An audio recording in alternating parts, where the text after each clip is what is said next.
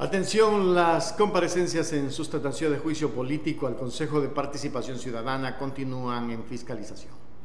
La Comisión de Fiscalización continuó la recepción de testimonios como parte de las pruebas de cargo y descargo en el proceso de sustentación de la solicitud de juicio político en contra de los miembros del Consejo de Participación Ciudadana y Control Social, dice la información.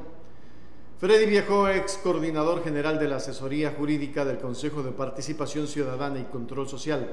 aceptó haber elaborado un informe por pedido del Pleno del Consejo en el que se recomienda remover de sus funciones al vocal del Consejo de la Judicatura, Fausto Murillo, y argumentó que el informe se fundamentó en un memorándum suscrito por el ministro de Trabajo de ese entonces, Andrés Ischt,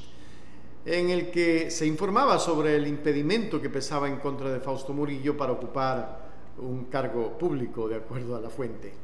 Viejo también aceptó haber recomendado que el Consejo de Participación Ciudadana acepte la sentencia emitida a favor de Fausto Morillo para ser reintegrado al cargo del que fue removido al considerar que hay que respetar las decisiones judiciales, sean estas correctas o no. Patricio Donoso, ministro de Trabajo, en su comparecencia aclaró que la LOCEP se aplica de la manera subsidiaria a los servidores de la carrera judicial y por lo tanto no es aplicable para los valores del Consejo de la Judicatura, al considerar que estos no pertenecen a la carrera judicial.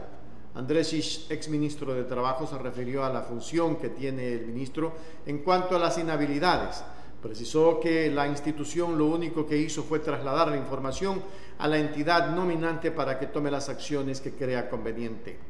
Fausto Murillo, presidente del Consejo de la Judicatura, aseguró que no se le concedió un debido derecho a la defensa, que el informe jurídico no contempló ninguno de los documentos que había remitido previamente como información de descargo. Me cansé de explicar el por qué para ser vocal de la Judicatura no tengo ningún impedimento. El informe jurídico presentado por Viejo es una reproducción del remitido por Ish Luego de mi comparecencia se votó a favor del informe jurídico y fui removido de mi cargo expreso. Finalmente, Pablo Iglesias, superintendente de ordenamiento territorial, uso y gestión del suelo, afirmó que no ha tenido relación alguna con Cristian Cruz, expresidente del Consejo de Participación Ciudadana, y presentó documentos del IES y el SRI como pruebas que respaldan esta declaración.